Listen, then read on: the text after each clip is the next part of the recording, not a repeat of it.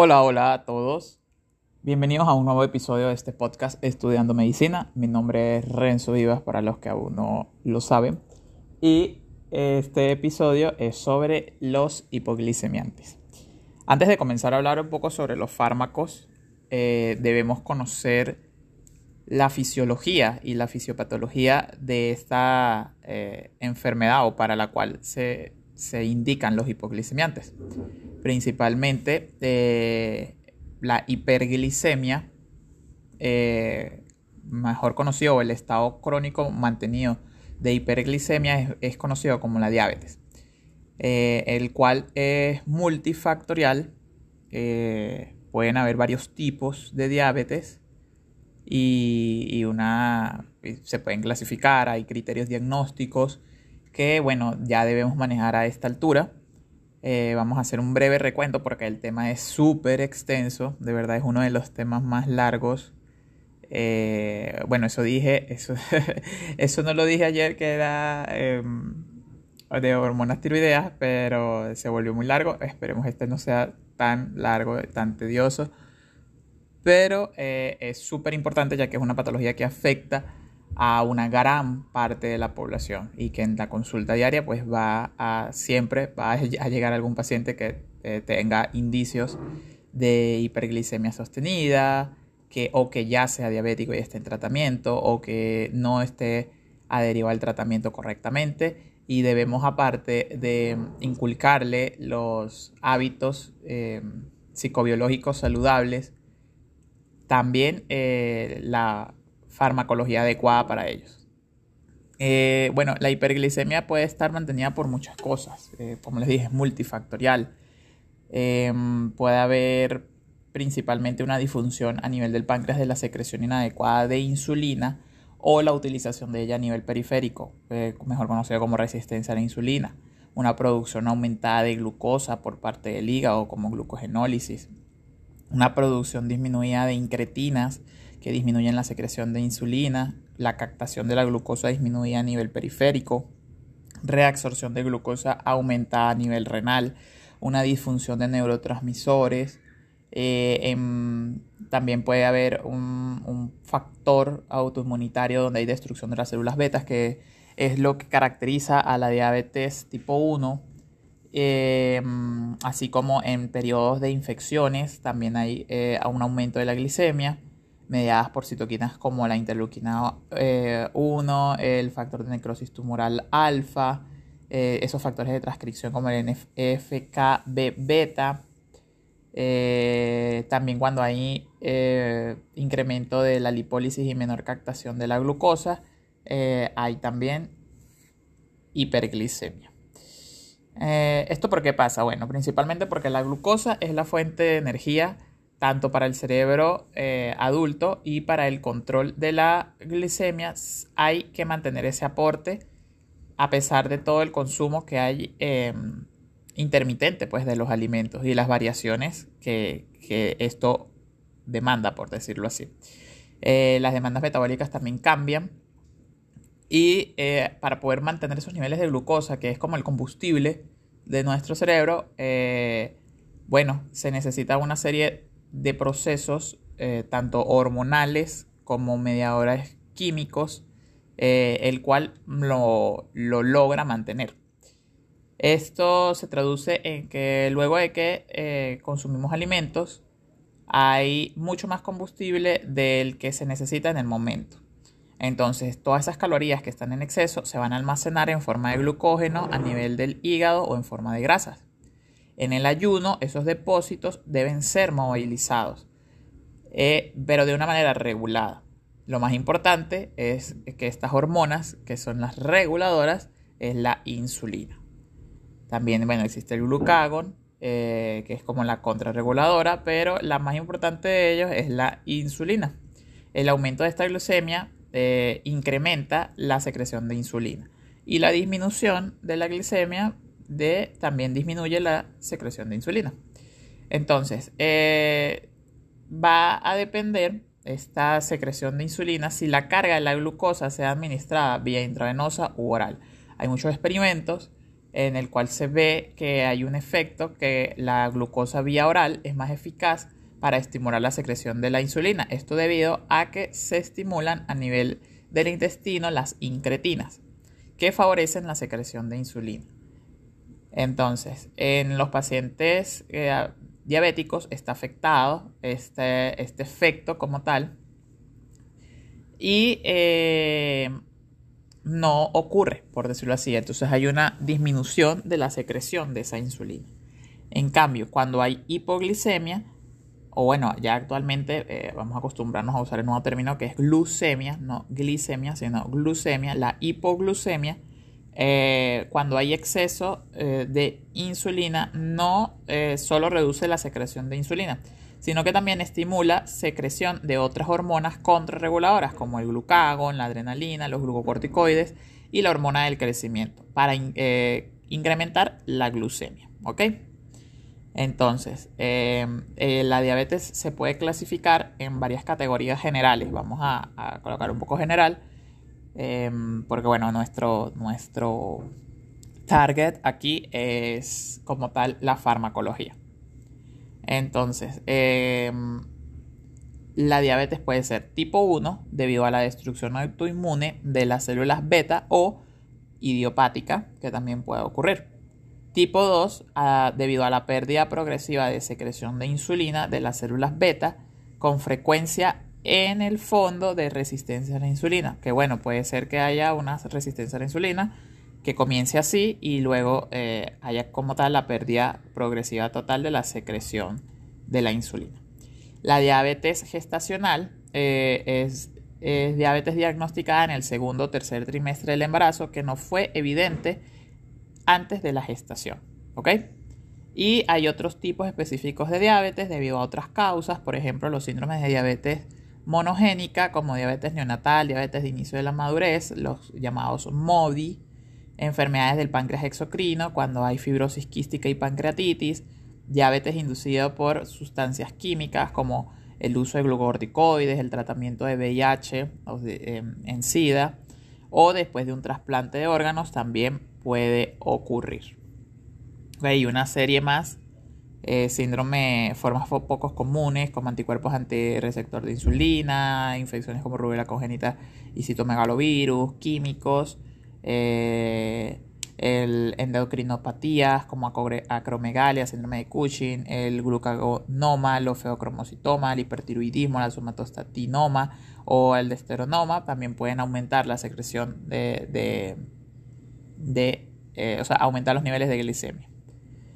Em, principalmente, bueno, el diagnóstico de diabetes se debe basar en, la toma de la muestra, ya sea en ayuna, eh, posterior a 2 horas o 120 minutos a la ingesta de una carga oral de glucosa de 75 gramos o eh, una toma eh, de, glucemia en cualquier hora del día que, se, tenga unos valores específicos que ya los vamos a conocer.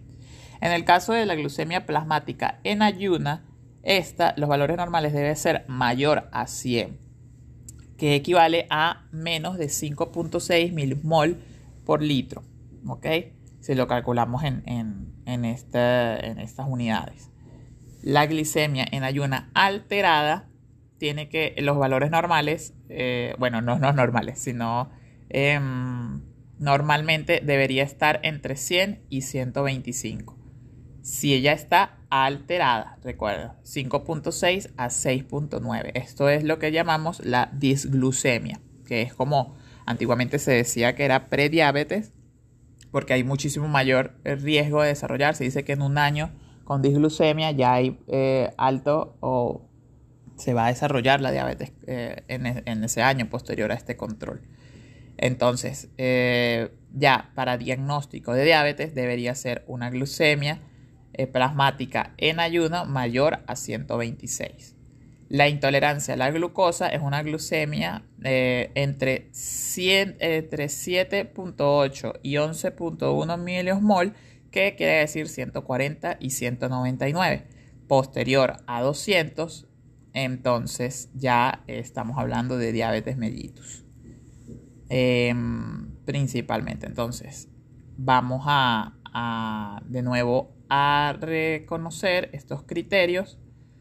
Eh, ah, bueno, y nos faltó uno, que es eh, uno de los más importantes, que es la hemoglobina glicosilada 1C, eh, el cual normalmente debe estar menor a 5.6. ¿Ok? Si está entre 5.7 y 6.4, estamos hablando de disglucemia, y mayor a 6.5 va a ser eh, diagnosticado con diabetes mellitus.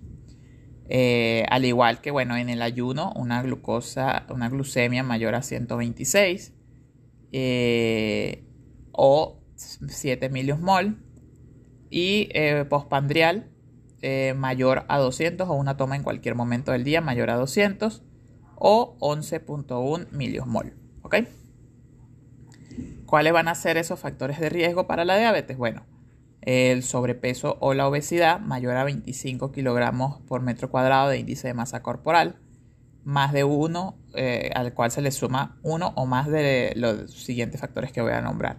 Familiares en primer grado con diabetes, una etnia con alto riesgo como afroamericano, latino, americano, asiático americano, antecedente de enfermedad eh, cardiovascular o eh, enfermedad cerebrovascular, hipertensión o eh, mayor a 140-90 milímetros de mercurio o en tratamiento con antihipertensivos, una HDL menor a 35 con triglicéridos mayor a 250 miligramos por decilitro, eh, pacientes que tengan síndrome de ovarios poliquísticos, el sedentarismo, la obesidad severa, la cantosis nigricans que nos puede ah, estar asociada a insulinoresistencia, pacientes con prediabetes eh, que se deben examinar anualmente ya que en un año eh, ellos pueden desarrollar eh, rápidamente diabetes, ¿ok?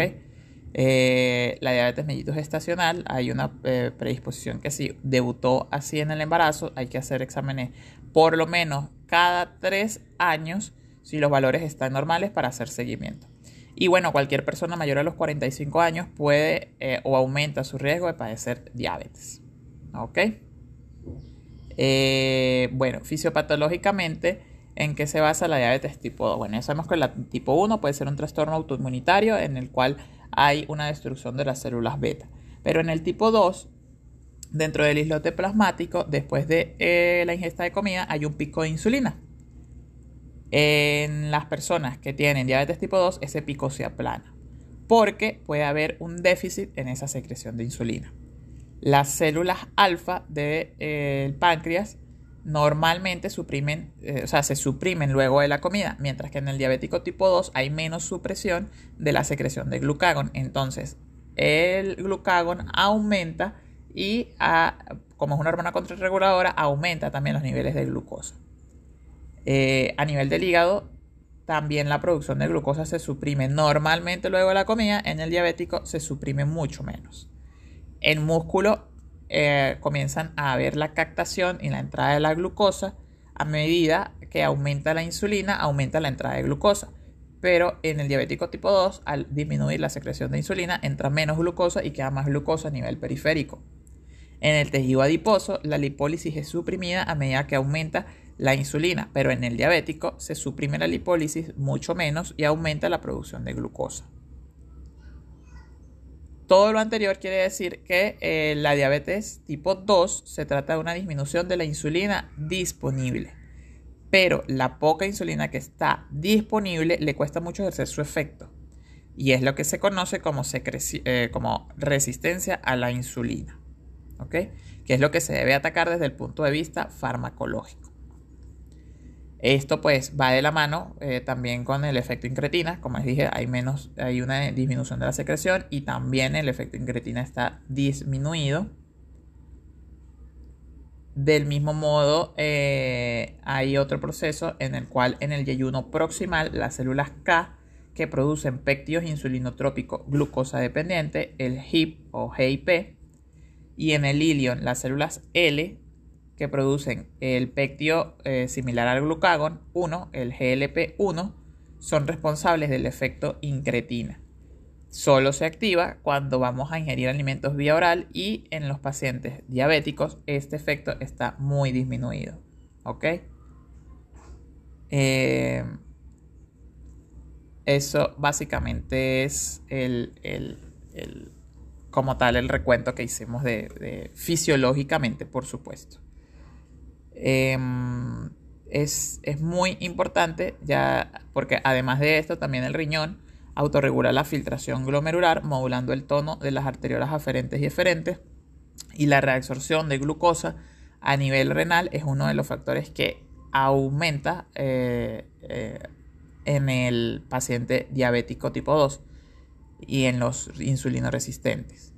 Se dice que las personas que padecen diabetes y enfermedad cardiovascular fallecen a más temprana edad que los individuos que no tienen. Con diabetes se le resta menos 6 eh, años de vida. Y si tiene diabetes y enfermedad cardiovascular, son 12 años antes que va a morir esa persona. Imagínense el riesgo que tienen. Además, pacientes con diabetes tipo 2 eh, tienen el doble de riesgo de, padecer una enfermedad cardiovascular y los que tienen diabetes tipo 2 tienen 2.5 veces más riesgo de desarrollar una falla, una falla cardíaca. Además de 20 a 40% de estos pacientes desarrollarán enfermedad renal crónica. Es muy importante eh, eh, principalmente conocer esto. ¿Ok? Eh, ¿Cuáles son los síntomas? Bueno, muy rápidamente la diferencia entre tipo 1 y tipo 2 es que, bueno, el tipo 1 también es conocido como diabetes de inicio juvenil, es el 10 a 20% de la diabetes diagnosticada, inicia antes de los 30 años, pero después de los 6 meses, con un pico de incidencia entre los 2 y 14 años. La insulina circulante es mínima o ausente, la mayoría de veces es ausente, la función pancreática es obsoleta. Eh, pueden estar asociados a genes HLA, DR3, 4 y a presencia de anticuerpos contra los islotes. La predisposición genética es, moderada, la obesidad es infrecuente, estos niños a lo mejor no son eh, eh, obesos, pero lo padecen. Em, frecuentemente paseen historias de cetoacidosis y bueno, tienen las 4P, que es la poliuria, polidixia, eh, polifagia, la pérdida de peso y además de esto, bueno, también puede haber fatiga. El tratamiento es directamente dieta, ejercicio y por supuesto insulina. Son insulino dependientes. En el tipo 2 también puede haber, eh, conocido como diabetes de inicio en el adulto, es del 80-90% de la diabetes diagnosticada. Mayor a los 40 años con prevalencia en niños obesos. Así que cuidado con los niños que son obesos porque ha aumentado mucho la incidencia de diabetes tipo 2 la insulina está disminuida, puede estar normal o en, al principio, eh, en el inicio de la enfermedad, puede haber un incremento de la insulina cuando hay resistencia a la insulina. Esta secreción de insulina es defectuosa, hay resistencia tisular a la insulina periféricamente y mayor liberación hepática de glucosa. La predisposición genética, o sea, la historia familiar es muy fuerte en el tipo 2 la obesidad es muy común, casi en el 60-90% de los casos. En casos de estrés es cuando presentan cetoacidosis, pero no es muy frecuente, son excepcionales los casos. Y la presentación clínica eh, puede comenzar asintomática, eh, que progresa a poliuria y eh, fatiga, que luego, bueno, cuando ya está establecida normalmente, tienen las 4P de la diabetes. El tratamiento mejora muchísimo con dieta, ejercicio y antidiabéticos orales, que si no se maneja bien, eh, puede llegar a requerir insulina. Entonces estos pacientes ya no son insulino dependientes, sino insulino requirientes. ¿Cuál es el objetivo del tratamiento eh, para hipoglicemiante? Bueno, mejorar la utilización de la glucosa celular, normalizar la glucemia prevenir las complicaciones. Es lo más importante que nosotros debemos hacer con los pacientes diabéticos. Y bueno, mantener una glucosa en sangre eh, en ayunas entre 80 y 120, postpandial menor a 180, durante el sueño entre 100 y 140 y favorecer una hemoglobina glicosilada menor al 7% en estos pacientes. Ahora bien, ¿cómo eh, es el proceso de síntesis de insulina? Ella se sintetiza en el brazo corto del cromosoma 11. Em, se encuentra como preproinsulina. Por endopeptidasa va a pasar a proinsulina. Y por carboxipeptidasa pasa a insulina, con una decisión donde eh, eh, incluye la decisión en dos moléculas, la insulina y el peptido C que es equivalente su liberación eh, a la cantidad de insulina liberada, por lo tanto no sirve como un marcador de la función pancreática. La insulina se va a concentrar en vesículas como monómeros, dímeros y hexámeros y se va a liberar por un proceso dependiente del calcio, como monómeros y dímeros. Eh, es una molécula con dos cadenas de polipéptidos A y B de 51 aminoácidos que están conectadas por puentes disulfuro.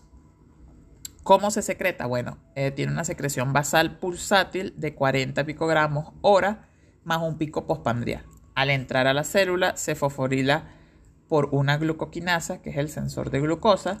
Eh, a nivel de la mitocondria entra la glucosa ah, por el transportador GLUC2 eh, la glucoquinasa es un sensor, entra a nivel de la mitocondria, aumenta la liberación de ATP.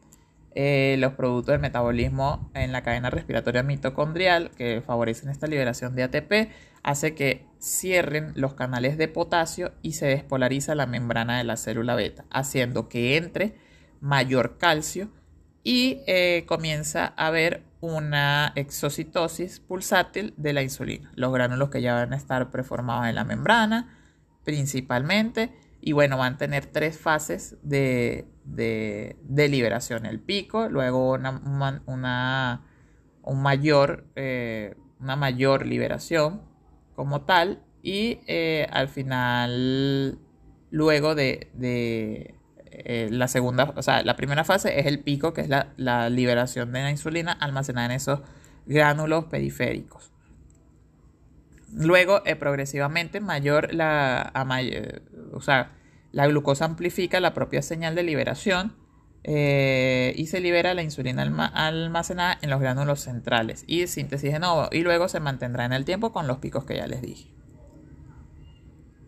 Ok.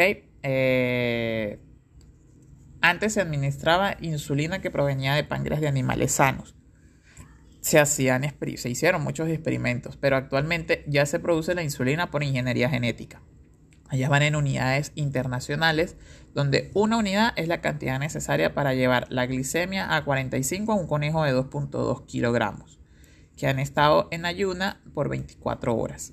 Se usan más las insulinas directamente en la diabetes tipo 1 porque no lo producen, pero bueno, hay una escala de medicamentos hipoglicemiantes. Eh, desde liberadores o sensibilizadores para aumentar los receptores de insulina, eh, que haya más secreción de insulina, hasta bueno, ya la insulina como tal. Las modificaciones que se hacen en la insulina eh, se hacen, bueno, con dos fines, principalmente para que se mantenga más tiempo unido al receptor y para poder alterar su farmacocinética, ya sea la absorción rápida o inducir una absorción lenta. Vamos a tener varios tipos de insulina que es como que lo principal que vamos a, manejar eh, para diabetes tipo 1. Eh, la insulina cristalina, que es una insulina regular pero de acción rápida. La NPH, que se sacó al diluir la cristalina en una solución que hace que el efecto sea más retardado. Eh, se dice que la NPH es de efecto intermedio y los análogos de insulina que se producen por la sustitución de aminoácidos en la cadena alfa y beta de la insulina normal. Vamos a tener varias preparaciones de insulina. El inicio de la acción de la insulina regular es a los 30 minutos o a la hora, de 30 a 60 minutos. Eh, con eh, un pico a las 2 a 3 horas y su duración de efecto es de 4 a 6 horas. Esta está catalogada como de acción corta. Eh, al igual que la insulina Aspar, la glulicina y la Lispro. Son nombres que tienen que aprenderse. O acción corta. Eh, también tenemos con los análogos de acción ultra rápida, el inicio de acción se da antes de los 15 minutos, por lo tanto se aplica antes de sentarse a comer. Son insulinas pandriales indicadas antes de la comida. Está eh, también, bueno, se, les dice eh, que entran entre ellas la insulina Aspar también, dependiendo de la clasificación y del libro. O sea, es, muy importante eh, tener en cuenta eso, que, es diferente cada una. La ultra corta, la corta, larga. ¿Ok? Hay que, ver cuál, cuál es el, que usa cada uno de, de, sus profesores, por decirlo así. Pero por lo menos en nosotros, bueno, el, el, la regular, el, el libro Flores sale como acción rápida, pero en la clase que nos dieron sale como acción corta. Entonces, eh, puede, variar siempre dependiendo de los autores. ¿Ok? Em, bueno, eh, tenemos la de acción larga, que es la de Termir, eh, que tiene un inicio de la 1 a 4 horas, pero la duración es de 12 a 20. La Glargina, también 1 a 4 horas, no hay un pico descrito, ya que lo mantiene, mantiene la, secreción es continua, de, la duración de su efecto es de 12 a 24 horas. La de Gludec, también de 1 a 4 horas el inicio y la duración es de 24 a 42 horas. Y la NPH, que también se conoce, eh, es muy conocida, el, inicio es de 1 a 2 horas y tiene una duración de 10 a 16 horas. Se puede usar orden día o eh, BID, que es dos veces al día. Generalmente se usa en combinación con insulina rápida, ya que no cubre los picos postpandriales. ¿Ok? Eh, se mezcla la de acción corta y acción larga, que son esas combinaciones de insulina, eh, conocidas eh, que uno dice un esquema 70-30, 25-75, a veces 50-50, dependiendo del requerimiento que tenga el paciente. Hay que individualizar mucho esto porque cada, cada como tal paciente maneja diferentes picos y, es diferente como, se vaya a tratar. ¿Ok? Eh, bueno, recordemos también eh, esas tres de acción larga que no tienen picos, como es el Determir, la Glargina y la Degludec, que es la más, o sea, la ultra larga, eh, mantienen esa concentración estable, son insulinas basales, que son las que más vamos a mezclar con las insulinas de eh, acción corta para o de la insulina rápida para los picos postpadreales. disculpe. Eh, cuando se insuliniza a los pacientes se buscan dos objetivos. Controlar la glicemia en ayunas y controlar las glicemias postpandriales. En el diabético tipo 1 se usa un esquema basal eh, en el cual una dosis de insulina ultra larga a la hora de dormir ¿Cuál sería esa ultra larga? Bueno, una Degludec que dura aproximadamente entre 24 y 42 horas, eh, pero no tiene pico y su acción comienza a la 1 a 4 horas. Em, esta se colocaría a la hora de dormir y a la hora de las comidas se administra una insulina de acción rápida. La etapa final de la diabetes tipo 2, cuando ya se agotan las células beta pancreáticas, también requerirá de este mismo esquema. También hay presentaciones, como ya les dije, bueno, la, insulina mezclada, la de que tiene acción corta y parte acción larga, como 70-30. Ella se va a administrar dos veces al día. También puede ser NPH más cristalina. Recordemos que la NPH es de acción larga y eh, la insulina cristalina es de acción corta. Eh, podemos mezclar unas PAR con NPH y eh, en proporción 50-50, 70-30, 80-20, 90-10. La NPH más LISPRO 75-25 y la NPH eh, más ASPAR principalmente 70-30. ¿Ok? Em, este es como tal el esquema o de insulina que se debería colocar. Los objetivos siempre van a ser controlar la glicemia en ayuna y la postpandriales. Eh, hay, bueno, hay unas técnicas para, para el esquema basal. Eh, una dosis de insulina ultra larga a la hora de la comida eh, es, o sea, que se usa basalmente la ultra larga y a la hora de la comida una insulina de acción corta. Eso es todo. Ahora también el mixto como ya les dije, 70-30. Eh, vamos a darle aquí un tip. Siempre es 0.4 a 0.3 unidades internacionales por kilo y se divide la dosis. Generalmente 50-50, es decir, mañana y noche o 70-30. Y hay bombas que no son para todo el mundo, ya que es un aparato que se puede programar para que cada cierto tiempo dispare una dosis de insulina rápida. Trae a colación que el paciente debe ser súper cuidadoso con sus hábitos alimenticios y bueno, es, es difícil, eh, tanto costoso, eh, por lo cual no se le manda a, todo, a todo paciente, ni tampoco todo paciente tiene la facilidad de poder obtenerlo. Esta era la insulina, que es el primer hipoglicemiante que, hay, que debería ser, por lo menos en el caso de la diabetes tipo 2, la última opción, ya que eh, trae muchas consecuencias a largo plazo. Em, pero bueno, en diabetes tipo 1 es la única opción que, ellos tienen. Siempre em, continuando eh, la dieta del ejercicio, que son esos factores coadyuvantes que van a ayudar. Em, en el diabético tipo 2 deberíamos comenzar usando eh, secretagogos de insulina y agentes hipoglicemiantes. ¿Por qué? Porque los tipo 1 ya no tienen, eh, o sea, si no tiene, no hay otro medicamento que sustituya la insulina que ellos no poseen. Pero en el tipo 2 sí se pueden usar estos medicamentos que van a combatir la fisiopatología de la diabetes tipo 2, la insulina resistencia y la disminución de esa secreción pancreática de insulina. Combaten estos dos pilares que eh, si eh, se eliminan, pues puede volver a la normalidad este paciente. Dentro de la clasificación vamos a tener eh, cinco grupos principales de hipoglicemiantes. Primero van a ser los moduladores de la bomba de, o de los canales de potasio ATPasa.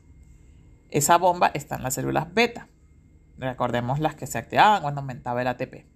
Aquí vamos a tener dos grupos. Están las sulfonilurias, ¿verdad? Que son muy usadas, a lo mejor las han escuchado como la glibenclamida, la glipicida y glimepirida. ¿Ok? Glibenclamida, glipicida y glimepirida. También tenemos las que no son sulfonilurias, conocidas como las glinidas, y son la nateglinida y la repaglinida. Entonces, repitamos. Vamos a hacer ese ejercicio de repetición. Cinco grupos. El primero, moduladores de la bomba de potasio pasa. De tipo sulfonilurias, glimepirida, glipicida y glimepirida. Glimepirida, glibenclamida y glipicida. Son esos tres. Las no sulfonilurias, las glinidas, nateglinida y repaglinida. Ok. Tenemos los eh, sensibilizadores de insulina, que bueno, esa una de las más conocidas a nivel mundial, en el cual eh, son la metformina y, eh, o sea, dentro de las biguanidas, la metformina y las tiazolidinedionas. Ah, vamos a, repetir esto para aprender. Tiazolidinedionas. Tiazolidinedionas. Tiazolidinedionas. Entonces, al segundo grupo ya tenemos dos grupos. El primero son los moduladores de la bomba de potasio ATPasa, que pueden ser de tipo sulfonilurias o no, o no sulfonilurias. Las sulfonilurias van a estar la glimepirida, la glibenclamida y la glipicida. Las no sulfonilurias están las glinidas, que son la nateglinida y la repaglinida. El segundo grupo son sensibilizadores de insulina. Eh, efecto principal de ellos, bueno, mejorar la resistencia a la insulina. Entonces está la biguanida, que es la metformina, y la tiazolidinediona. Tiazolidinediona. Tiazolidinediona. Tiazolidinediona. Ajá, ok. El segundo grupo, compuesto por biguanida, que es la metformina, y la tiazolidinedionas. Tiazolidinedionas. Ok. La tercera son terapias basadas en las incretinas. En estos hay dos grupos a su vez. Los agonistas del pectio similar al glucagón, el GLP-1, que va desde el exenatide, que fue el primero, exenatide, la liraglutide y albiglutide, que son de uso semanal. Entonces, albiglutide, liraglutide, exenatide, lixisenatide y dulaglutide. Son cinco. Eh, recordemos, el primero fue exenatide, actualmente liraglutide, albiglutide, dulaglutide, lixisenatide. Ajá. Y liraglutide y albiglutide, uso semanal. Este es el primer grupo de terapia basada en incretinas, los agonistas del péptido similar al glucagón 1, el GLP-1. También tenemos el otro grupo, que son los inhibidores de la dipeptidilpeptidasa 4 o IDDP4, que llamamos las lictinas. Entonces tenemos la aloglictina, linaglictina, saxaglictina, citaglictina y bildaglictina. La más usada o más conocida, la citaglictina. Entonces, bueno, de todos modos tenemos que conocer todas porque no sabemos qué nos puedan preguntar.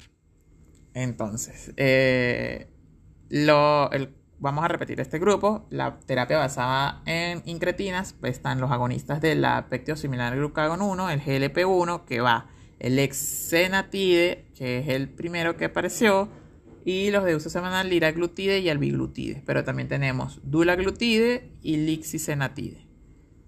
Los inhibidores de la dipeptidilpeptidasa 4 y DDP4, que llamamos las lictinas, en el cual, bueno, la sinaglictina, citaglictina es la principal, pero también tenemos aloglictina, linaglictina, saxaglictina, bildaglictina. Wow, este es un, un trabalenguas que debemos aprendernos sí o sí. O sea, es así. Eh, de nuevo, vamos de nuevo. Entonces, la terapia basada en ingretina hay dos grupos. El primer grupo son los em, agonistas del pectio similar al glucagón 1, del GLP-1, que comienza con el exenatide, el liraglutide y el biglutide de frecuencia semanal, y, pero también podemos tener el delaglutide, el, perdón, dulaglutide y lixisenatide. ¿Ok? Y los inhibidores de la dipeptidilpeptidasa 4 y DDP4, que son las lictinas, aloglictina, linaglictina, saxaglictina, citaglictina y bildaglictina. Citaglictina. Vamos a quedarnos con citaglictina. El cuarto grupo son los inhibidores de la alfa-glucosidasa, que es la acarbosa y miglitol. Wow, da más corta. Acarbosa y miglitol. Acarbosa y miglitol son los eh, inhibidores de la alfa-glucosidasa. Y el último grupo, el quinto, son los inhibidores de la reabsorción tubular de glucosa, es decir, del cotransportador sodio-glucosa tipo 2, el ISGLT2. ISGLT2, reabsorción tubular de glucosa. Estos inhibidores son las glifosinas, en donde está canaglifosina, dapaglifosina y empaglifosina. Entonces son cinco grupos que wow, vamos a, tener que detallar cada uno de ellos para poder entenderlos. Entonces, vamos de nuevo con toda esta clasificación. Hay cinco grupos, ¿verdad? El primer grupo van a ser em, principalmente los moduladores de la bomba de potasio ATPase. Ella puede ser tipo sulfonilurias o no sulfolinurias. Las sulfonilurias va a ser la gliplicina, sida, eh, glipmepirida y la glibenclamida. Las no sulfonilurias son las glinidas, que es la nateglinida y repaglinida. El segundo grupo son los sensibilizadores de insulina, en el cual tenemos las biguanidas como la metformina o las tiazolidinediona. Tiazolidinediona. ¿Ok? Tiazolidinediona. O la biguanía, que es la metformina. También el tercer grupo, la terapia basada en incretina, en el cual tenemos los agonistas del péptido similar al glucagón, GLP-1, en donde eh, el primero en aparecer fue el exenatide, luego la liraglutide y albiglutide, que son los usos semanal. Tenemos dos más, que es el dulaglutide y el lixisenatide. Eh, dentro de la terapia basada en incretina también están los inhibidores de la dipeptidil pectidasa 4, de la dipeptidil pectidasa 4 y DDP 4, que llamamos lictina, donde el más representativo es citaglictina. Y bueno, las que veamos glictina, eh, esas son. Eh, linaglictina, vidaglictina y saxaglictina.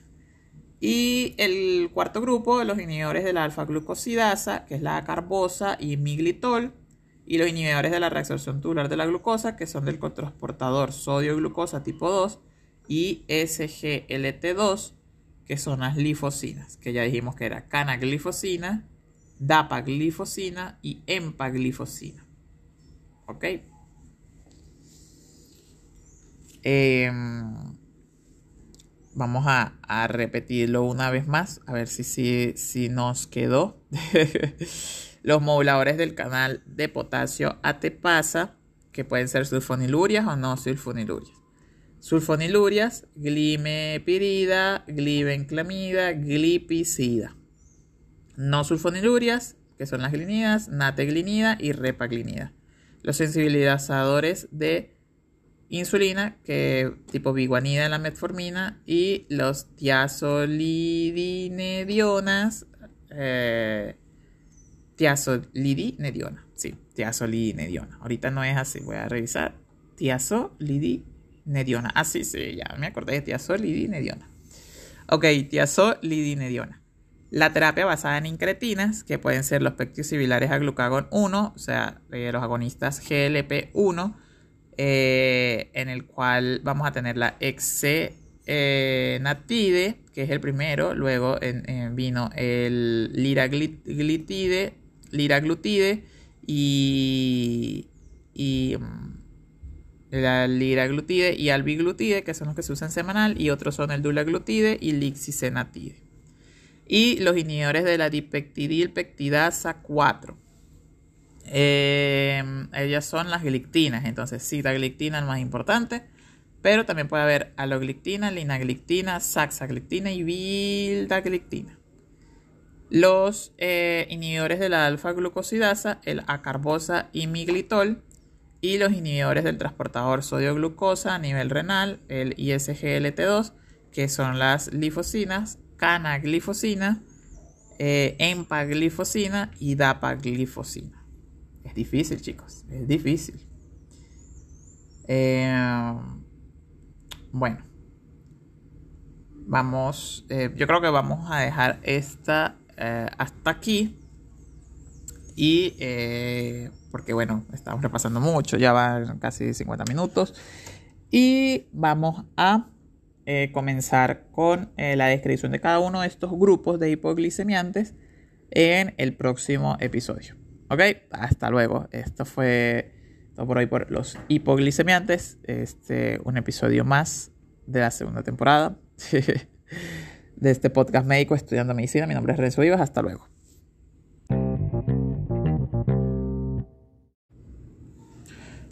Ok chicos, regresamos con los fármacos hipoglicemiantes. Ya estábamos hablando de la clasificación en los cinco grandes grupos de estos hipoglicemiantes para el tratamiento de la diabetes tipo 2. Em, bueno, comencemos con el primer grupo, que son los moduladores de la bomba eh, del potasio ATPasa. Recuerden que la célula beta en estado pandreal entra la glucosa por los transportadores GLUB, específicamente el GLUB2. Se produce el metabolismo glucosídico en la mitocondria y de ahí se produce ATP. Este ATP es capaz de inhibir la conductancia en el canal de potasio para que no salga, disminuyendo hacia el umbral eh, del potencial de acción, se produce la despolarización y entra el calcio. Al haber aumento de calcio intracelular, se va a secretar la insulina. En estos hay dos, dos grandes grupos, que son las sulfonilurias y las glinidas, que son las no sulfonilurias. Las sulfonilurias, que ya eh, nos lo sabemos, la las principales son la glibenclamida, la glipicida y la glimeperida. Mientras que las no sulfonilurias son las glinidas, que son la nateglinida y la repaglinida. Repaglinida, ¿ok? Entonces, ¿cómo es el mecanismo de acción de ellos? Las sulfonilurias tienen muy buena tolerancia vía oral, o sea, se puede eh, administrar a través de tabletas. Puede ser que con la hiperglicemia o por los alimentos no se absorba muy bien, por eso no se tienen que dar tan cerca de las comidas, al menos una media hora es lo recomendable antes de cualquiera de las comidas. Tiene alta unión a proteínas plasmáticas y su eliminación es por vía renal. Tiene que haber precaución de su uso en pacientes con insuficiencia renal. El efecto no deseado que trae eh, como consecuencia es la hipoglicemia y aumento de peso. Tiene un tiempo de vida media más largo, hasta 12 horas, por lo que puede usarse una vez al día y lograr el efecto. ¿Ok?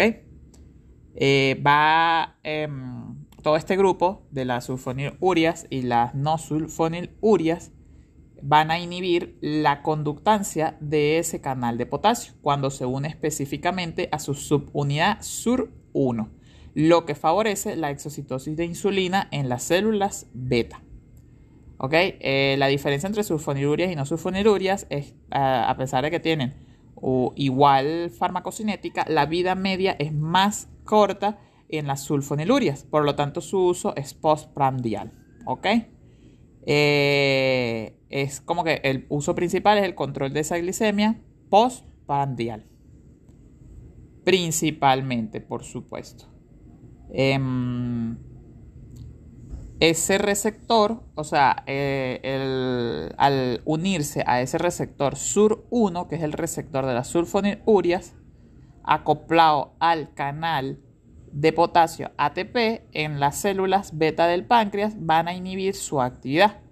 Así les polarizan la célula y de esta manera entra el calcio y sale la insulina. Entonces, ¿qué pasa? No hay necesidad de que haya glucosa, de que entre la célula eh, beta, a, que entre glucosa en la célula beta para que ocurra todo el proceso anormal, sino que se inhibe el canal de potasio sin entrar la glucosa porque se une a ellos el receptor de sur, el receptor sur 1, que es el receptor de las sulfonilurias. Eh, este además de eh, la secreción de insulina, ¿verdad? También permite la reducción de la secreción de glucagón. Aumenta la sensibilidad periférica a la insulina y puede disminuir la eliminación hepática de insulina. Por lo tanto, aumenta un poco el tiempo de acción de la insulina que es secretada. Disminuye la hemoglobina glicosilada entre 1.5 a 1.7% y la eh, glucosa en ayunas en un 50 a 70%. Están las de primera generación y segunda generación que son más potentes. No las mencionamos todas completas, pero las de primera generación eran la tolbutamida, eh, acetohexamida, tolazo, tolasamida y clorpropamida. Actualmente las eh, se usan las de segunda generación, son más potentes, tienen volumen de distribución bajo, metabolismo hepático y excreción renal, por lo tanto eh, necesitan el ajuste renal como ya lo dije. Y las tres representativas de las sulfonilurias son la glipicida, la glibenclamida y la glimeperida. ¿Ok? Principalmente. Em, las reacciones adversas más frecuentes, bueno, ya las dije, que era hipoglicemia, que puede llegar al coma, más eh, la glibenclamida eh, que la glipicida y que la tolbutamida. A nivel gastrointestinal puede dar náuseas, vómitos y diarrea, hematológicamente anemia plástica y agranulocitosis, que es raro, dermatológicamente fotosensibilidad, prurito y dermatitis exfoliativa. Y eh, tiene un efecto disulfiram, específicamente la clorpropamida, que es de primera generación y ya no se usa, que genera un eritema inducido por el alcohol. Eh, la hiponatremia, también la clorpropamida, un aumento de peso entre 1 a 3 kilogramos y mm, puede haber como reacción adversa alguna afección cardiovascular, pero no es muy frecuente más que todo las de primera generación. Ya con la segunda generación ha disminuido mucho esto.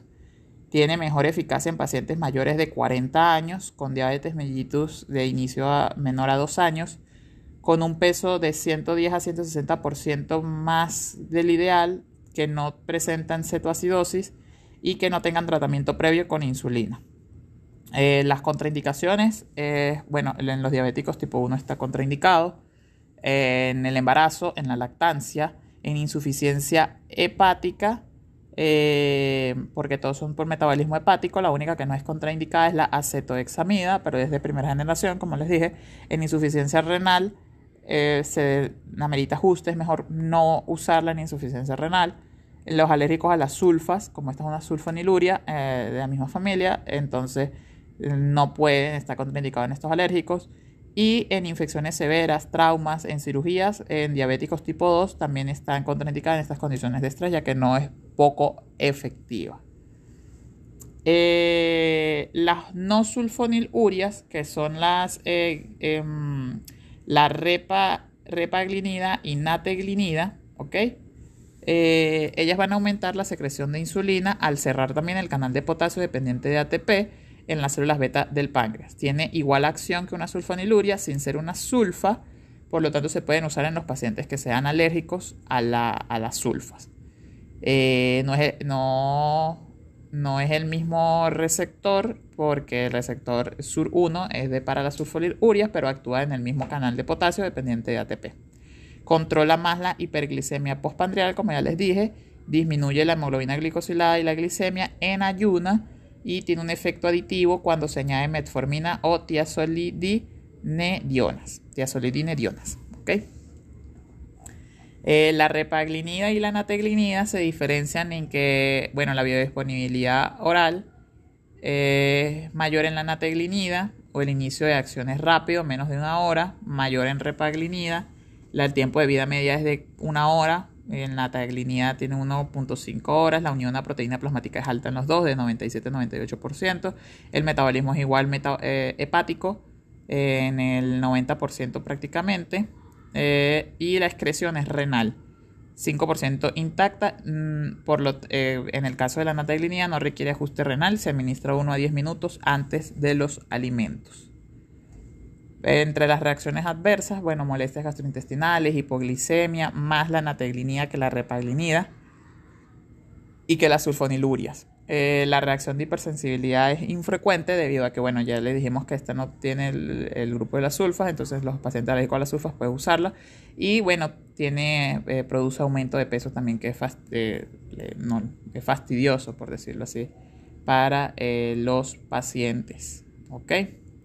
Según estudios, eh, la glibenclamida eh, es la que se está asociada mayormente a hipoglicemias y la que menos se ha asociado es la glipicida, pero todas son capaces de producir eh, em, hipoglicemia, ¿ok? Bueno, más que todo es, esta la diferencia principal es que las no sulfonilurias en pacientes alérgicos y para controlar la glicemia prandial principalmente y se toman antes de la comida. Esa es como que lo más, lo más representativo de este grupo, que es el primer grupo, que son los moduladores de los eh, canales de potasio ATPase. Ahora, los sensibilizadores de insulina que teníamos como eh, representativo las biguanidas, eh, donde tenemos a la metformina y em, las tiazolidenionas, que no habíamos dicho los nombres, pero se llama rosiglitazona y pioglitazona. Rosiglitazona y pioglitazona son las dos representativos de este grupo. ¿Qué pasa con la metformina? Bueno, metformina es comúnmente usado, 100% usado, es muy conocida, eh,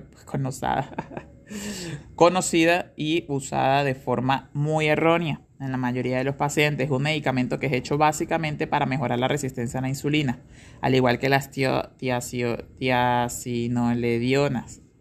Eh, ese, ese, nombre es difícil de aprender y lo he repetido mil veces. Tiazolidinedionas, que las tiazolidinedionas. Em, el efecto es más a nivel hepático, el efecto que tiene a nivel muscular y adiposo es muy modesto. Él va a entrar, eh, o ella va a entrar, la metformina va a entrar por el transportador OCT1, OT1. Va a la mitocondria y allí interfiere con el metabolismo normal de tipo aeróbico. Por lo tanto, interfiere con la fabricación del ATP. Al disminuir ese ATP, va a aumentar por otro lado el AMP y eso va a activar a la proteína quinasa dependiente, que es la AMP dependiente. Y por esta vía es que la metformina va a lograr cinco cosas importantes.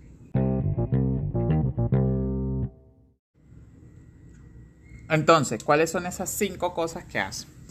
Primero, va a mejorar la, captación de glucosa, es decir, mejora la insulinoresistencia, ya que la glucosa puede entrar fácilmente al hepatocito. Favorece, segundo, favorece la formación de glucógeno, eh, los depósitos que necesitamos.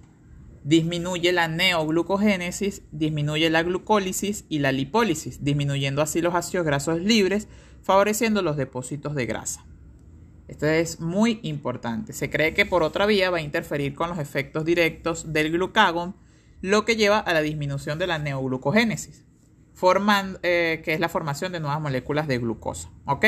Si bien en el hígado activa la proteína quinasa, a nivel central en el hipotálamo lo que hace es inhibirla a través de la lectina. Entonces, eso podría estar asociado con la disminución del apetito, ya que disminuye el neuropéptido Y y esto eh, disminuye la ingesta de comida y, por consiguiente, el peso corporal.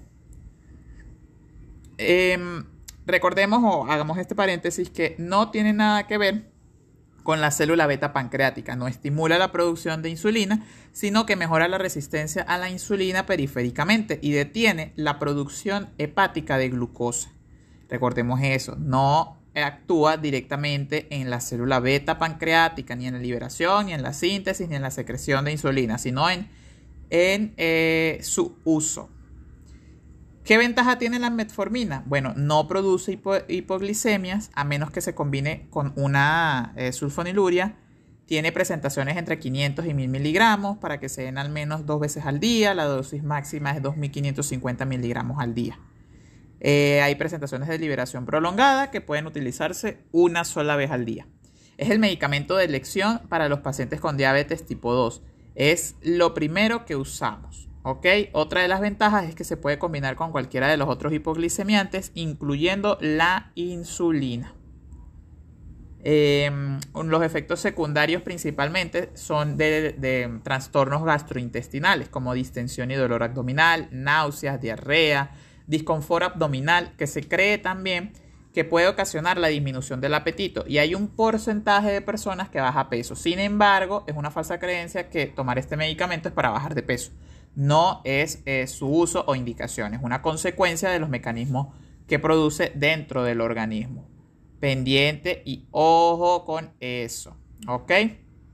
Eh, principalmente, em, bueno, eh, la concentración, la administración es vía oral, la concentración máxima es en 2 a 3 horas. Puede producir acidosis láctica si hay afección hepática o renal, por lo tanto hay que estar muy pendientes con eso. Recordemos en el proceso o en la, administración a, los pacientes que tengan insuficiencia hepática o renal.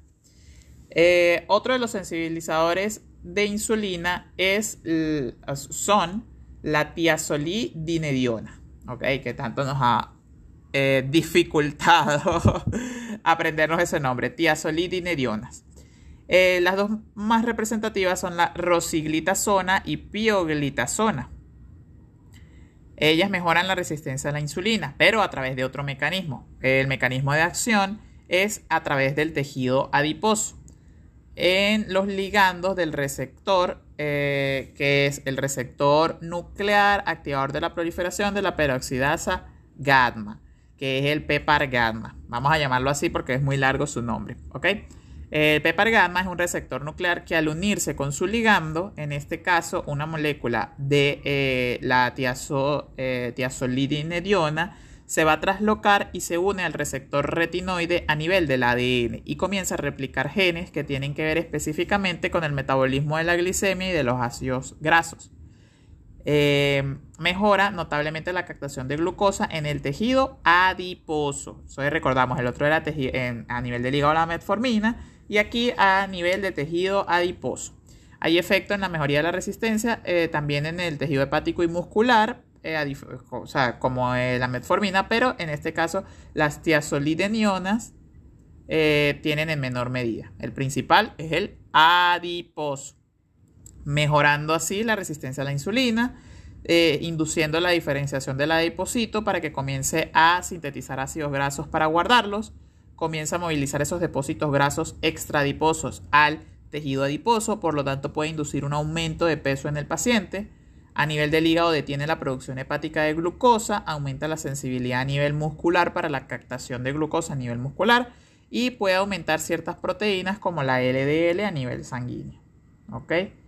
Eh, básicamente son medicamentos vía oral, no producen hipoglicemia, al igual que la metformina, a menos que se combinen con alguno que tenga esta función. No circula libremente, no se une a proteínas plasmáticas y la excreción es vía hepática principalmente.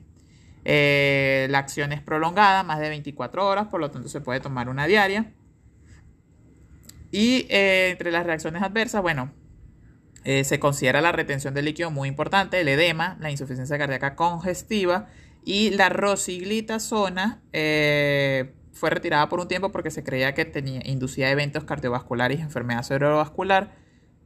Eh, por lo tanto, se usa más la pioglitazona que sí es segura cardiovascularmente. Lo anterior, bueno, no fue totalmente, o sea, fueron muchos casos, entonces no, pero no llegaron a una evidencia científica concluyente, por lo tanto se sigue usando, es la pioglitazona. Em, se combina con los otros eh, hipoglicemiantes, incluyendo también la insulina, al igual que la merformina. Principalmente. Em, bueno, básicamente ese es eh, también eh, las tiazolidenionas eh, o sea, directamente al aumentar la masa de tejido adiposo, produce almacenamiento de los triglicéridos e ingreso de glucosa al mismo. Eh, a través de las adipocitoquinas, como la adiponectina y la disminución de TNF-alfa, la resistina, la beta hidroxiesteroloide deshidrogenasa, aumenta la sensibilidad a la insulina. ¿Ok? y bueno, es, uno de los fármacos que también son muy usados, pero principalmente la metformina entre esta clase. Ahora bien, el tercer grupo eran las terapias basadas en, incretinas, si no mal recuerdan, ¿verdad? En las cuales habían eh, dos eh, clases de eh, estimuladores de incretina.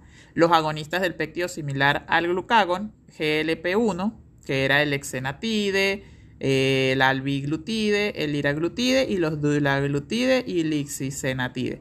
Y los inhibidores de la dipeptidil, de la, sí, de la dipeptidil trans, eh, pectidasa 4, que era la IDDP4, que la llamamos lictina, en la cual estaba la leoglictina, la linaglictina, la saxaglictina es citaglictina y vilaglictina. Citaglictina y vilaglictina, bueno, son los más representativos de estos, como ya los dijimos.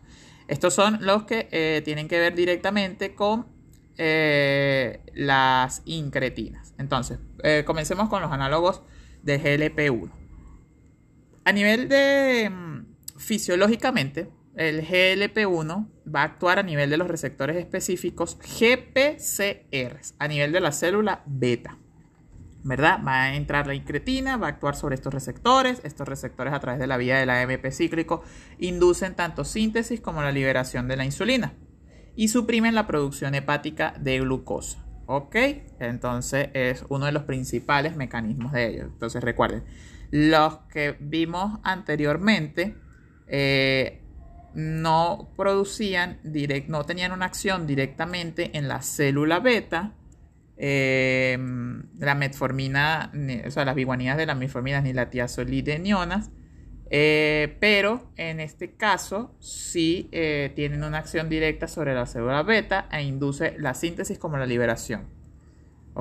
fisiológicamente promueve la saciedad y reduce el apetito. En las células alfa disminuye la secreción postprandial de glucagón. A nivel del hígado, el glucagón reduce la producción de glucosa. Em, a nivel de estómago disminuye el vaciamiento gástrico. Eh, y a nivel de las células beta, bueno, aumenta la secreción de insulina eh, em, como tal. Son parenterales, no son orales, una diferencia muy significativa con los demás medicamentos que hemos visto hasta ahora. Es indicado en pacientes diabéticos tipo obesos porque va a disminuir de peso, ya que el paciente tendrá todo el tiempo una sensación de saciedad. La vía de excreción es renal. Eh, cuidado con los pacientes con insuficiencia suprarrenal. El exenatide fue el primero que salió vía subcutánea dos veces al día y la liraglutide y lixisenatide es una vez al día pico máximo entre 2 a 3 horas. Ok. Eh, em, bueno, básicamente es esto. Eh, las reacciones adversas más frecuentes son náuseas, vómitos, cefalea, anorexia por la sensación de saciedad continua, la disminución del peso, eh, bueno, que yo no lo consideraría una reacción adversa. Pancreatitis también puede dar y eh, la indicación ideal son todos aquellos diabéticos tipo 2 eh, que son obesos. recordemos que las sulfonilurias no solamente estimulaban la liberación, más no la síntesis. Y en este caso, los análogos de el GLP o péptido similar al glucagón 1 si estimula tanto la síntesis como la liberación.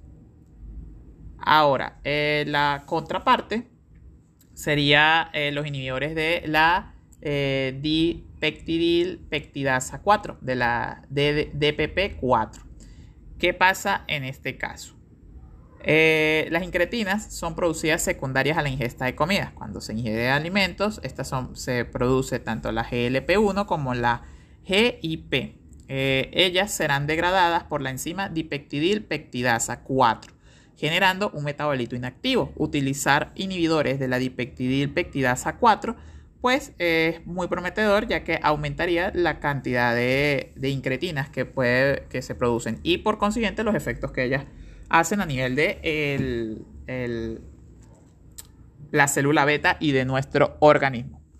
La citaglictina, linaglictina y aloglictina son inhibidores competitivos, mientras que la saxaglictina y vildagliptina son no competitivos y se unen covalentemente.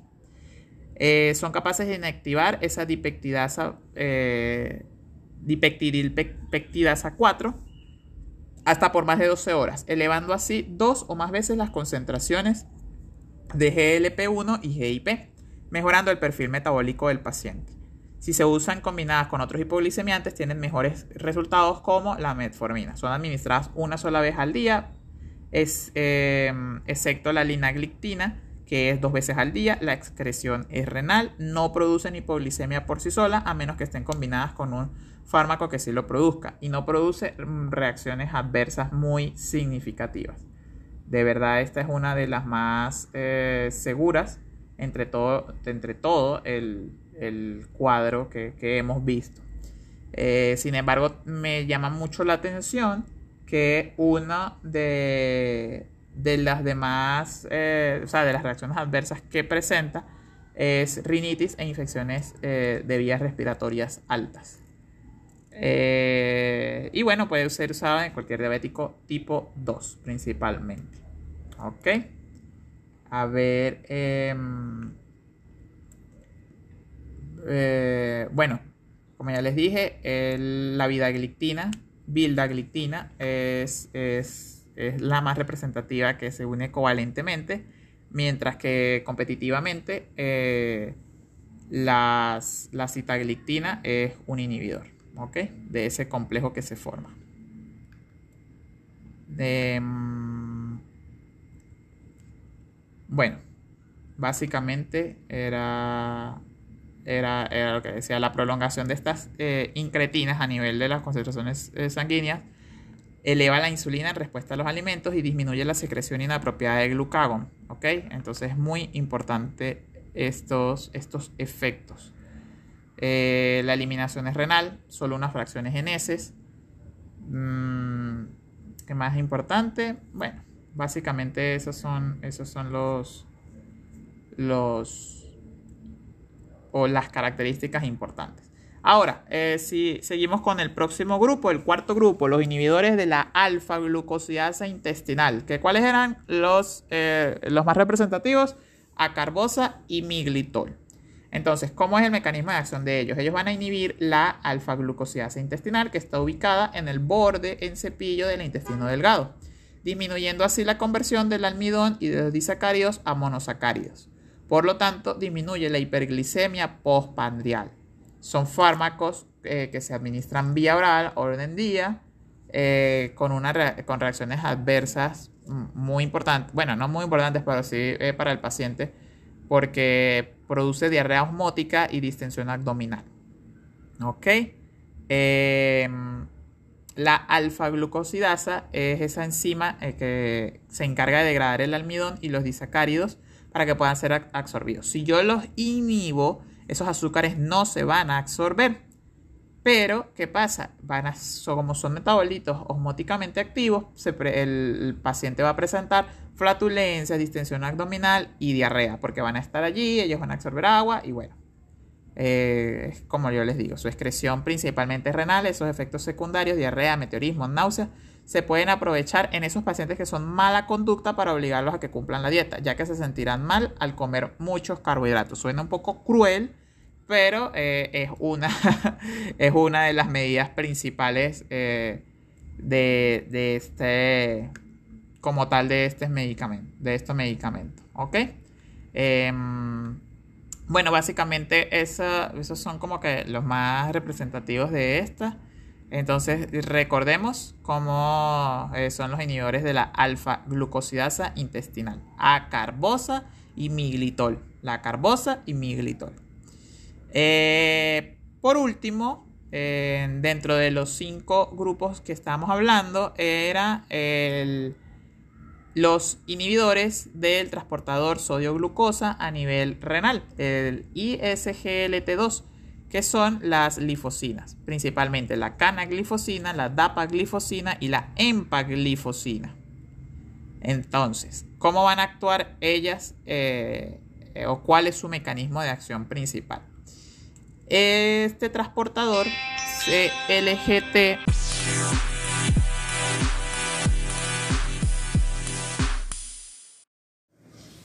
Bueno, disculpen, tuve una falla, una llamada que me entró muy importante para una conferencia. Eh, entonces, em, tuve que cambiar. Bueno, eh, quedamos en los inhibidores del transportador eh, de glucosa sodio dependiente 2, el SLGT2. Los fármacos más representativos de estos son la canaglifosina, empaglifosina y dapaglifosina. En el túbulo renal, la glucosa se reabsorbe por acción de los transportadores SLGT2 y 1. Por esta razón no hay glucosa en orina en condiciones normales, a menos que se saturen estos transportadores cuando la glucemia es mayor a 180. ¿Ok? Entra la glucosa, por lo menos el SGLT1 eh, actúa eh, entrando una glucosa con dos moléculas de sodio, la, mm, sale la glucosa y eh, la molécula de sodio por la bomba sodio-potasio, entra potasio a la célula y sale sodio.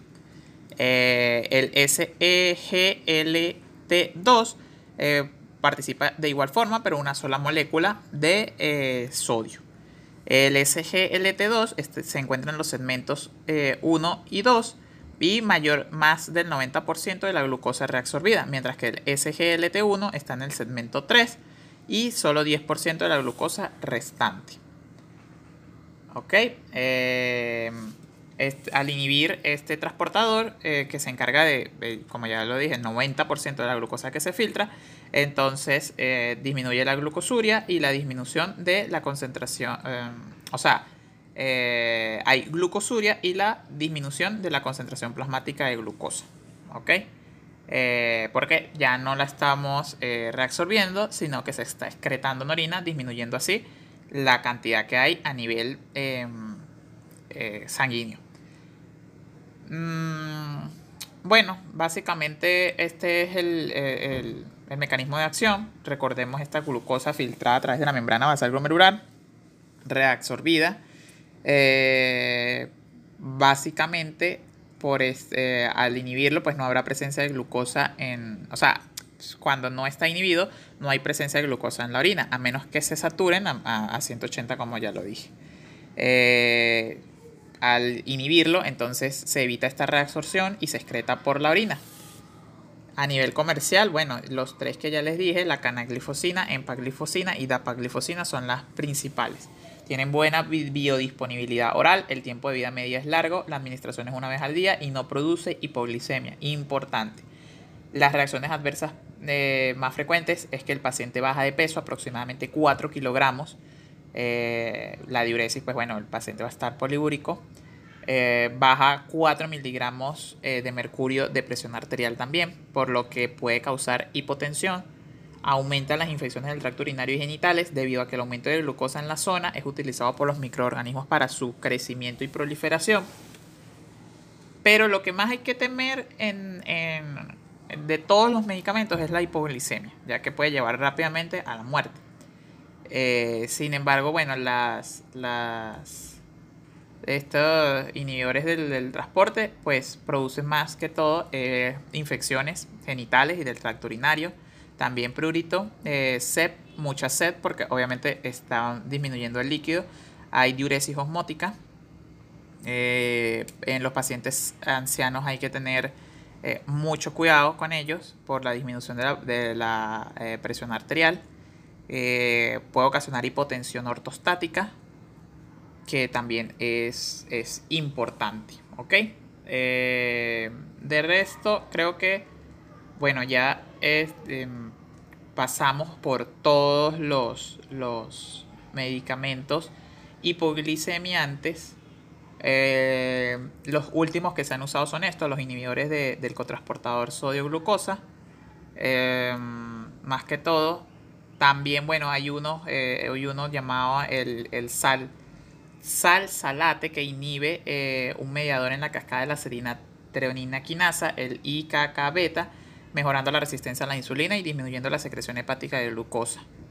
Eh, colesterol total y triglicéridos. Está todavía allí, son uno de los últimos eh, orales que se están usando. También vía oral se están probando insulina en partículas, tecnóferas e insulina oral en spray. Eh, son, son como que las últimas medicamentos que se, se están usando.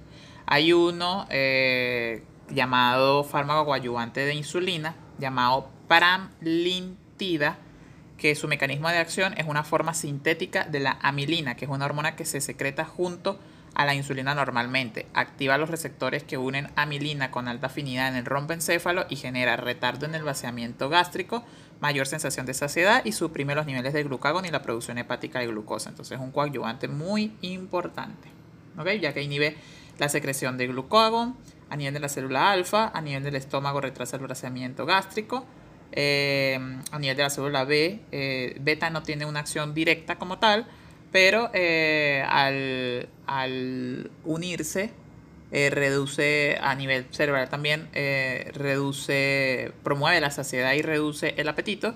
Y pues esto es coadyuvante de la insulina, para el mecanismo de la insulina. Se administra vía subcutánea de los alimentos, tiene un metabolismo y eliminación renal, tiempo máximo de 20 minutos y el tiempo de vida media de 50 minutos. Eh, bueno, entre los usos terapéuticos es, coadyuvante tanto de la diabetes tipo 1 como de la 2, entonces ya hay una diferencia con todos los demás que hemos hablado últimamente que todos eran para la diabetes tipo 2. Eh, disminuye también la hemoglobina glicosilada y controla las variaciones glicémicas postprandiales y entre las reacciones adversas pues náuseas, vómitos, anorexia, cefalea, hipoglicemia al administrarse junto a insulina exógena que puede ser muy severa no administrar en pacientes con gastroparesia o trastornos en la motilidad gastrointestinal, eh, recordando que retarda el vaciamiento gástrico y puede alterar la farmacocinética de fármacos que requieran absorción rápida en el tubo digestivo. Este fue todo el recuento por ahora. Es, ha sido uno de los capítulos más largos que, que, tenía, que, hemos visto. Em, pero es súper importante. ¿Ok? Eh, de verdad es uno de los más importantes que tiene. Eh, la, presión glomerular eh, también, que había, se me había olvidado de comentarles, la diabetes va a causar hipertensión glomerular. Entonces, al filtrarse mucho sodio, que a nivel de la mácula densa es filtrado, hay aumento de la tasa de filtración glomerular y, la arteriola aferente eh, se, dilata mucho más. Sin embargo, cuando se usan estos inhibidores de los cotransportadores sodio-glucosa, se disminuye esa presión glomerular. Eh, entonces, principalmente con empaglifosina eh, y por lo tanto, pues también mejora mucho más eh, este, como que todas las consecuencias fisiopatológicas de la diabetes. Entre los efectos adversos de los tratamientos ah, tradicionales, de todos los que hemos hablado, bueno, tienen que tener muy en cuenta que la metformina, bueno, aparte de los gastrointestinales, acidosis láctica, que es rara y no es hipoglicemiante. Eh, las sulfanilurias y eh, la meglitinida sí nos puede dar hipoglicemia y eh, aumento de peso. Las tiazolinedionas aumento de peso, edema, osteoporosis, toxicidad hepática e insuficiencia cardíaca congestiva por el edema. La, por, la, eh, ayuda al producirse el edema. Los inhibidores de la alfa-glucosidasa también solo tienen efectos gastrointestinales, flatulencia, diarrea, y los miméticos o análogos de las incretinas tienen efectos gastrointestinales, náuseas, vómitos, diarrea, pero pueden llegar a tener hipoglicemia si se usan con los demás. Entonces, lo que más hay que temer de todo esto es la hipoglicemia. ¿Ok? Entre todos pocos ah, efectos adversos o posibles beneficios, bueno, eh, los que menos tienen eh, probabilidad de, actuar en cualquiera son los inhibidores de eh, la dipeptidil pectidasa. porque todos los otros hipoglicemiantes eh, bueno, eh, van a tener probabilidad de efectos adversos o deben ser usados con precaución en algún, en, algún sistema. Eh, sin embargo, los inhibidores son una opción ya que casi no causan ningún efecto adverso ni de hipoglicemia, ni intestinalmente, ni de aumento de peso. Ahora, por ejemplo, si necesito uno más potente porque tengo una hemoglobina glicosilada muy alta, utilizamos una sulfoniluria, pero el riesgo de hipoglicemia es mucho mayor. Hay que tomar en cuenta todos los factores que tiene el paciente para eh, poder indicarle alguno. No solo es tomar el medicamento, sino es el estilo de vida de ese paciente, su comorbilidad y las complicaciones que puede presentar o que está presentando lo que debemos tratar.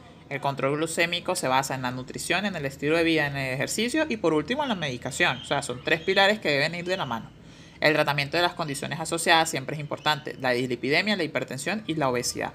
Si no elimino esto, pues bueno, no, no, va a haber un balance completo de disminución de las demás eh, eh, comorbilidades. Y por supuesto, eh, hacer pesquisa de las complicaciones más frecuentes como la retinopatía, la neuropatía, la nefropatía, la enfermedad cerebrovascular, que es muy frecuente en estos pacientes. Em, bueno, básicamente este, este es, eh, vamos a hacer un poquito de, por esos efectos adversos.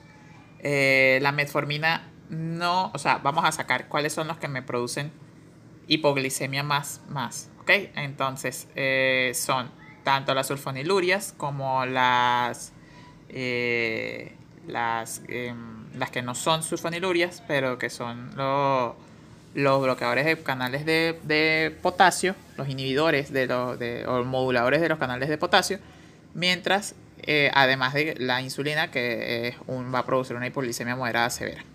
El resto de los demás no necesariamente tienen ni como hipoglicemia, o sea, son pocos efectos adversos que tienen.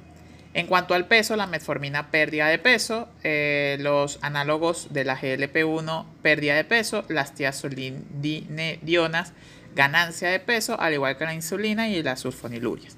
Y eh, los inhibidores del transportador sodio-glucosa también tiene pérdida de peso.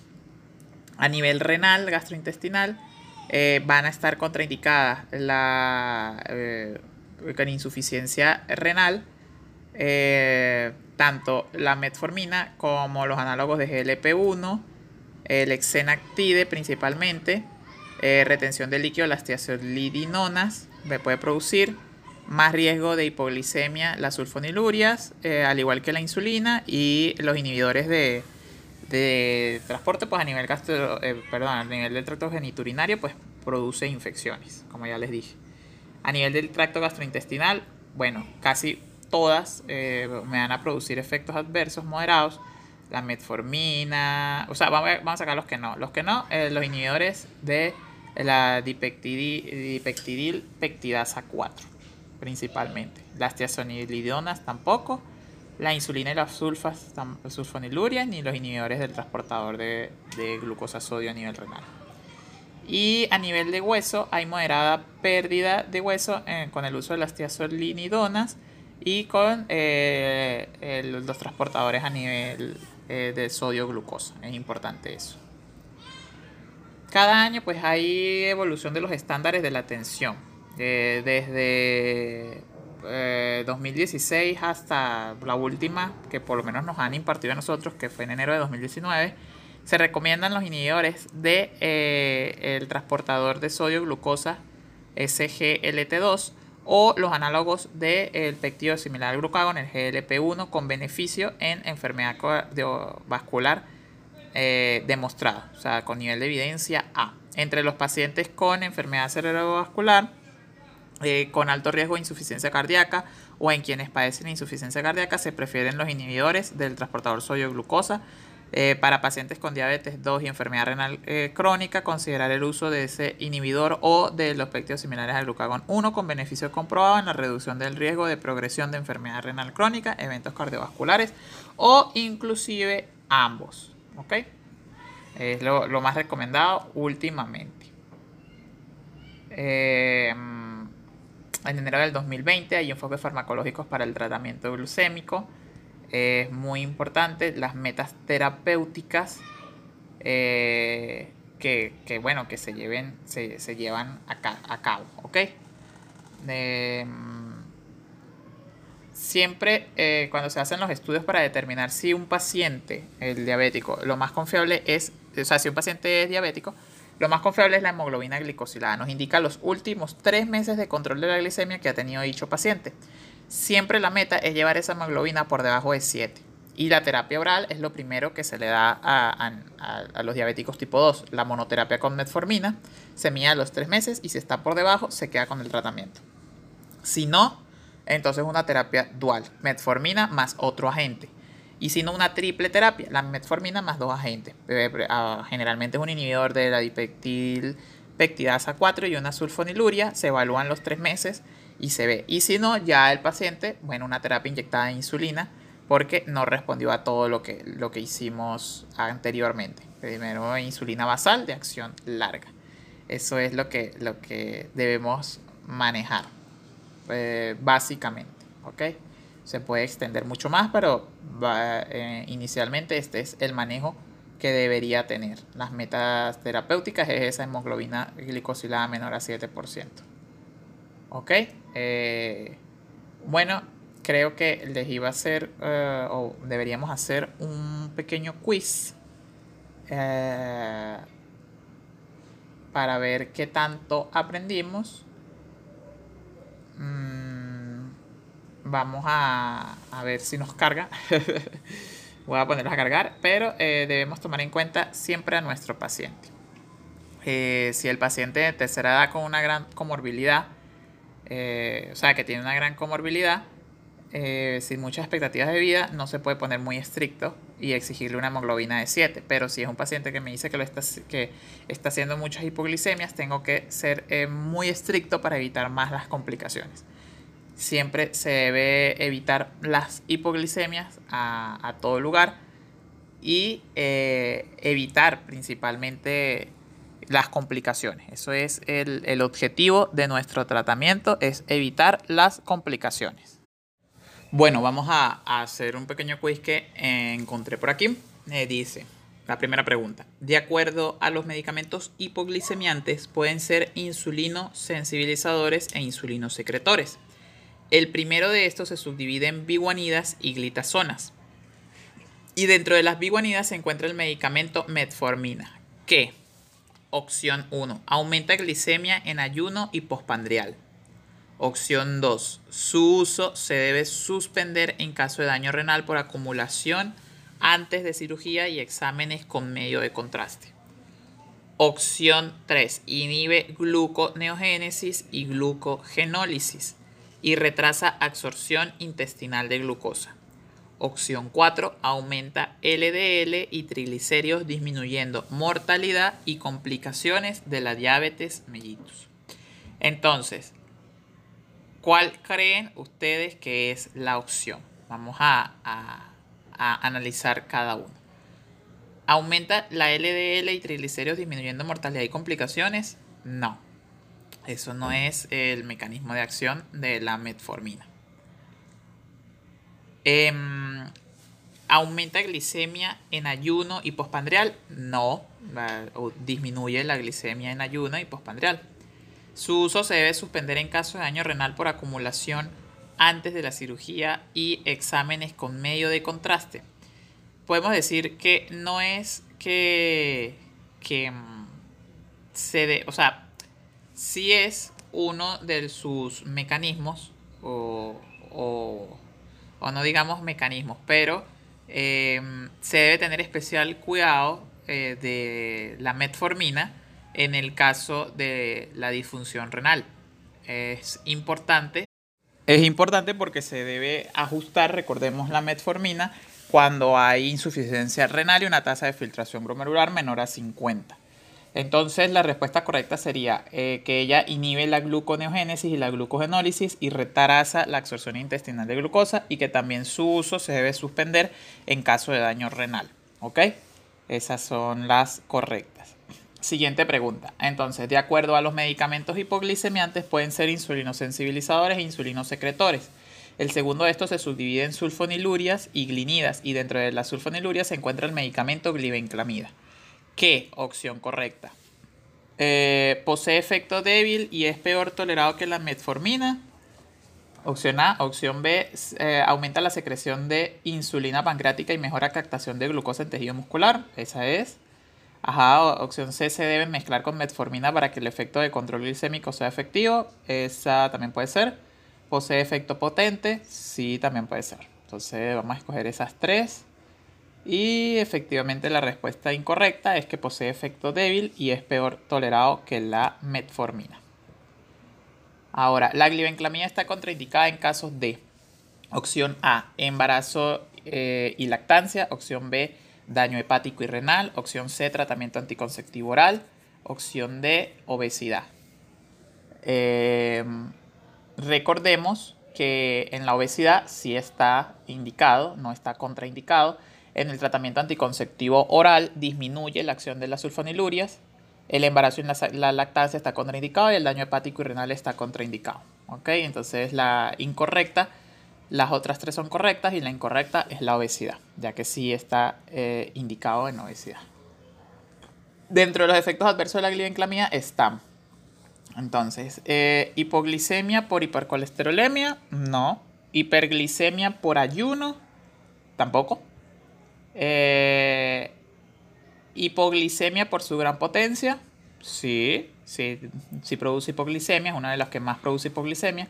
Hipoglicemia por vida media larga, también. Entonces son dos correctas de esa. Eh, la siguiente, la última, de acuerdo a los medicamentos hipoglicemiantes, pueden ser insulinosensibilizadores e insulinosecretores. El segundo de estos se subdivide en sulfonilurias y glinidas, y dentro de las glinidas se encuentran los medicamentos nateglinida y repaglinida. ¿Qué? Opción A. Se utilizan para la monoterapia solamente con una alta potencia, hipoglicemiante y lenta acción. Mm, no, no se usan como monoterapia y no son de rápida acción. Entonces esa es incorrecta. Su costo es bajo, no, su costo es alto.